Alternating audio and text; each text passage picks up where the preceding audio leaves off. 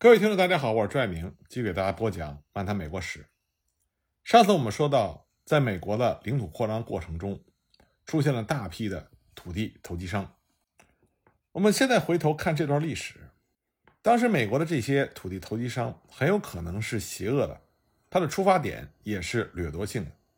但是美国的国会却甘愿冒险，没有强制性的杜绝土地投机。实际上是听任了一个绝对自由的土地市场不断的发展。国会的想法是，这是让国土上有人定居的最好也是最快的方式。事实证明，他们的这个赌博是对的，自由生效了。在南非、澳大利亚、新西兰和加拿大，英国当局从比较高尚的动机出发，用数不清的方式来干预土地市场，结果是这些同样拥有广袤土地的国家。它的发展远比美国慢得多，有些国家的自然优势甚至比美国更强大。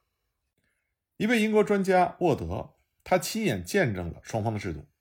1839年，他在下院的一个委员会上，对二者做了一个相当精彩的比较。在加拿大，政府害怕投机商，因此设计了一套复杂的控制体系，实际上就是直接插手。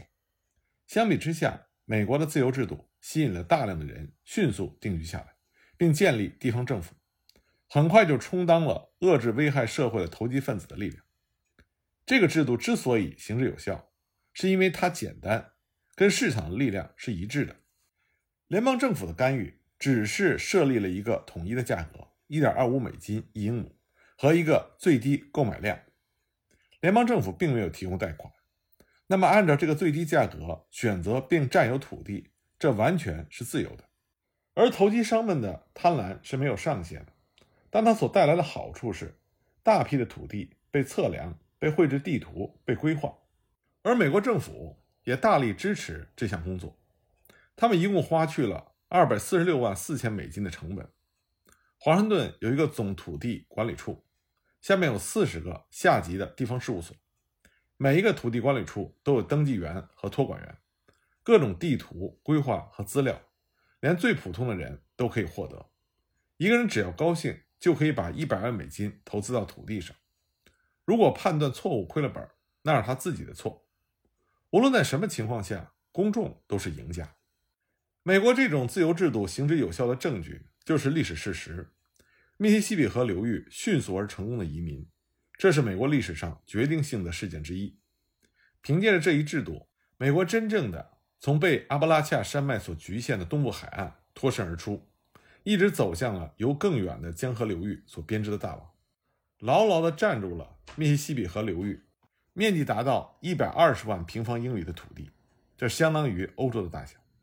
这标志着美国不再是一个小的不断奋斗的前殖民地，而是转变成了一个重要的国家。而各个州政府迅速的建立，这也是这种活力的重要部分。除了最早横跨阿巴拉契亚山脉的两个州肯塔基和田纳西之外，接下来成为正式州的有俄亥俄、路易斯安那、印第安纳、密西西比、伊利诺伊、阿拉巴马、密苏里、阿肯色、密歇根，确保了从领土到政府的迅速发展。这是华盛顿当局帮助移民定居的最好方式。不过，根据宪法规定，它还可以修筑国家公路。第一条国家公路在1818年就开通了。这是一条宽阔而坚实的大道，穿过了阿巴拉契亚山脉，一直通到惠灵。移民者可以从那里沿着俄亥俄河一路前行。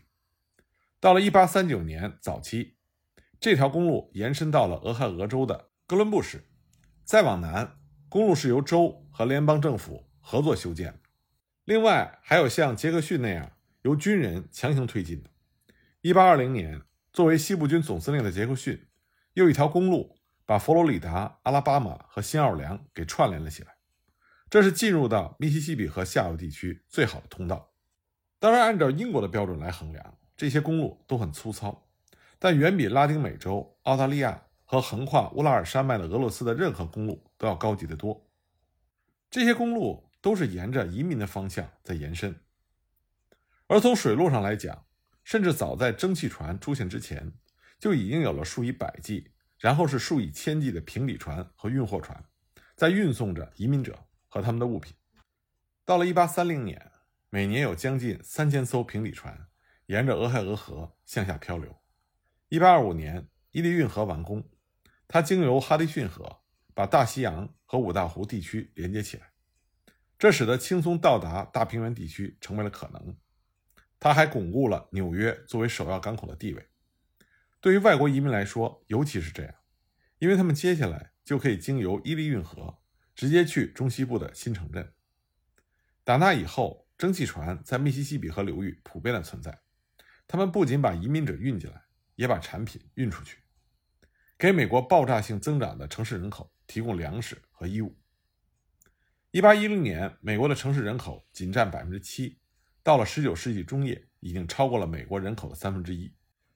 那么，美国的移民点的样式五花八门，差别非常大，但特色却是共同的。每一个镇区要建造的第一栋建筑物就是教堂，为已经散居在周围的农户提供服务。然后就出现报纸，甚至当镇区居民还在帐篷里的时候，报纸就已经印出来。接下来出现的是商人，必要的时候他们还会客串一下银行家。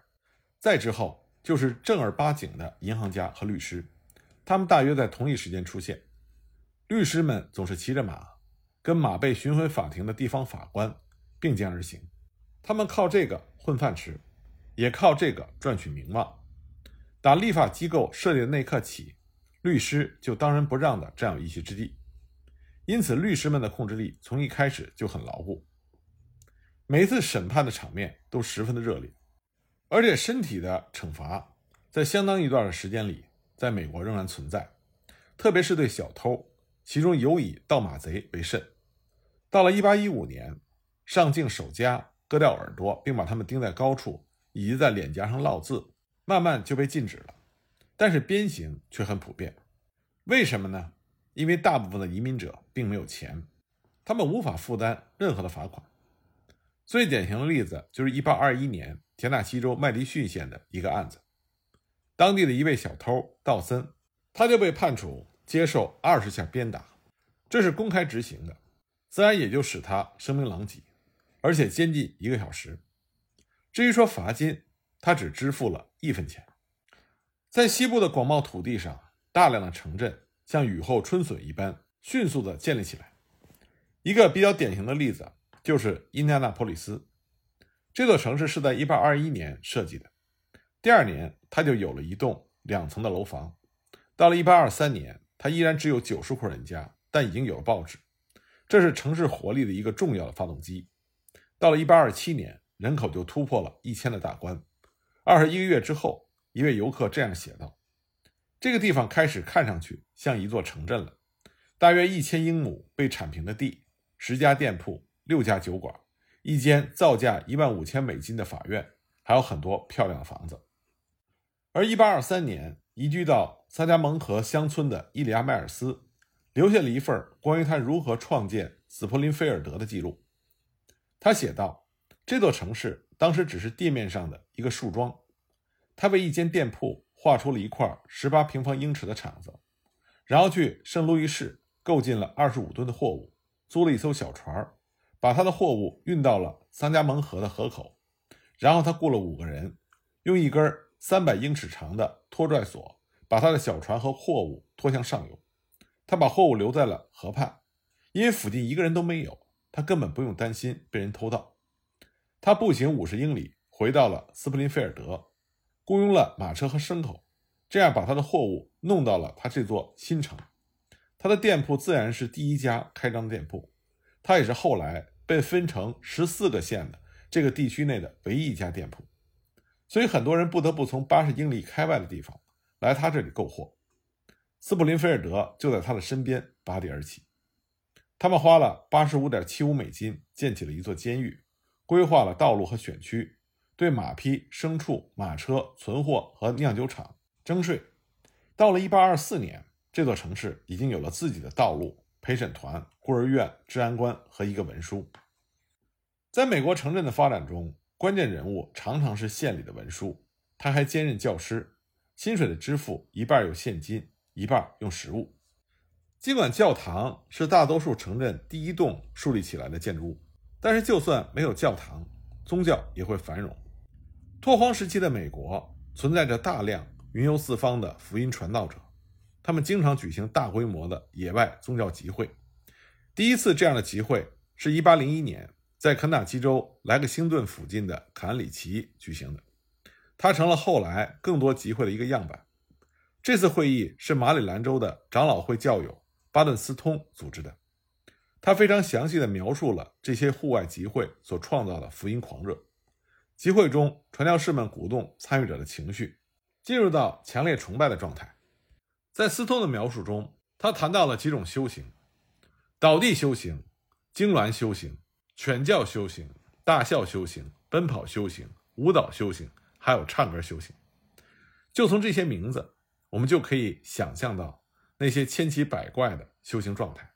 但正是这些我们现在看来有些狂热的宗教集会，给美国早期的西进拓荒者提供了社交活动，让他们的生命有了意义，抚慰他们在拓荒过程中所遭受到的哀痛。和悲伤，也是他们艰苦劳作之余唯一的放松。而西部拓荒者对于宗教的强烈需求，另外一个典型的例子就是摩门教。当时有一个非常普通的小伙子，名字叫做约瑟夫·史密斯，他的生卒年代是一八零五年出生，逝于一八四四年。他出生于福尔蒙特州的一个贫瘠的农场，在纽约州北部的帕尔麦拉，在第二次大觉醒运动中。他捕捉到了一缕灵性。据他自己声称，1827年，天使摩罗尼向他显灵，把金叶的隐秘地点告诉了他。他从一个帘子的后面，在被称作乌灵和市明的两块先知石的帮助下，翻译了他发现的金叶上的神秘文字。而另外一些人则根据他的口述，把译文转录了下来。1830年，五百页的《摩门经》出版发售。他记述了哥伦布之前美洲民族的历史。这个民族来自巴别塔，他乘坐驳船穿越了大西洋，但只有摩门和他的儿子摩罗尼幸存了下来。他们在公元384年把基业埋藏了起来。摩门经的来历到今天有着很大的争议，但他所叙述的故事，凭借着勇气和坚持战胜苦难，非常适合于早期拓荒者的生活。因此，他吸引了成千上万的人。一八四四年，史密斯被伊利诺伊州的一帮暴徒所杀害。他的传人布里格姆·杨，他有一个更响亮的名字，就是杨百翰。他也是福尔蒙特州人，是一个非常有决心、组织能力相当不错的人。一八四六年到一八四七年间，他带领着这些信奉摩门经的幸存者，以一场历史性的艰苦跋涉。穿越了平原和大山，来到了今天犹他州的盐湖城，在这里，他创建了犹他州的领地。1850年，联邦政府让他做了这里的地方行政长官。但是，1852年，当他宣布一夫多妻的教条的时候，詹姆斯·布坎南总统撤了他的职。围绕一夫多妻制的争论，使得犹他州的正式承认被拖延到了1896年。这还是因为1890年，摩门教最终放弃了。一夫多妻制的教条。不过，今天摩门教它的成员已经超过了三百万，而犹他州人也是美国最有钱的宗教徒，他们受的教育也最好，而且最遵纪守法。从摩门教的身上，我们就可以看到宗教在美国建国过程中所发挥的威力。当然，这种宗教狂热也催生出很多稀奇古怪的理论，其中一个典型的例子就是招魂术。一八四七年。一位被第二次大觉醒所触动的寻道会农民约翰·福克斯，搬到了纽约州海德斯维尔的查尔斯·亚当斯公寓里。他两个最小的女儿很快就宣称，他们和一个敲门的鬼魂建立了联系。要知道，不到二百年前，他们的这种宣称就会导致像萨拉姆发生的那种女巫的迫害。不过，到了十九世纪中叶的美国，人们已经热衷于轰动的效应。再加上媒体的推波助澜，这个事件的结果导致这两个小女孩被马戏团的经理巴纳姆和《纽约论坛报》的著名编辑格里利签约雇佣。就这样，招魂术诞生了。最被招魂术吸引的人，就是丈夫去世的那些寡妇。到了1870年，招魂术有了一千一百万信徒，不仅美国有，而且全欧洲都有。他甚至吸引了一些杰出的知识分子，其中比较著名的就是大作家维克多·雨果。十九世纪中叶，信仰疗法在美国很兴盛。玛丽贝克·艾迪，他年轻时承受过可怕的痛苦，医生对此束手无策。一位催眠术大师昆比解除了他的痛苦。从这次经历中，他创立了自己的精神疗法体系。他的这个体系基于的信念是：只有精神是实体，其余的都是幻觉。他的教义遵循着坚实可靠的商业原则，开始兴盛起来。因为他的最后一任丈夫。是一位第一流的商人。一八七九年，他在波士顿创建了基督教科学派的第一教堂。一八八一年，他又接着创办了形而上学学院和基督教科学箴言报，这后来成为美国流行量最大的报纸之一。基督教科学派很快就有了三千二百个分会，遍及四十八个国家。这又是宗教信仰在美国得到蓬勃发展的另外一个有力的证据。除了这些新兴的教派之外，传统的教派像天主教、犹太教、贵格教派，他们都在美国的发展过程中得到了自身的扩张。我们这里呢就不一一详述了。那么下一集我要给大家讲一讲，随着美国的扩张，南方的种植园经济再次的崛起，也使得美国的顽疾奴隶制没有办法被轻易扫除。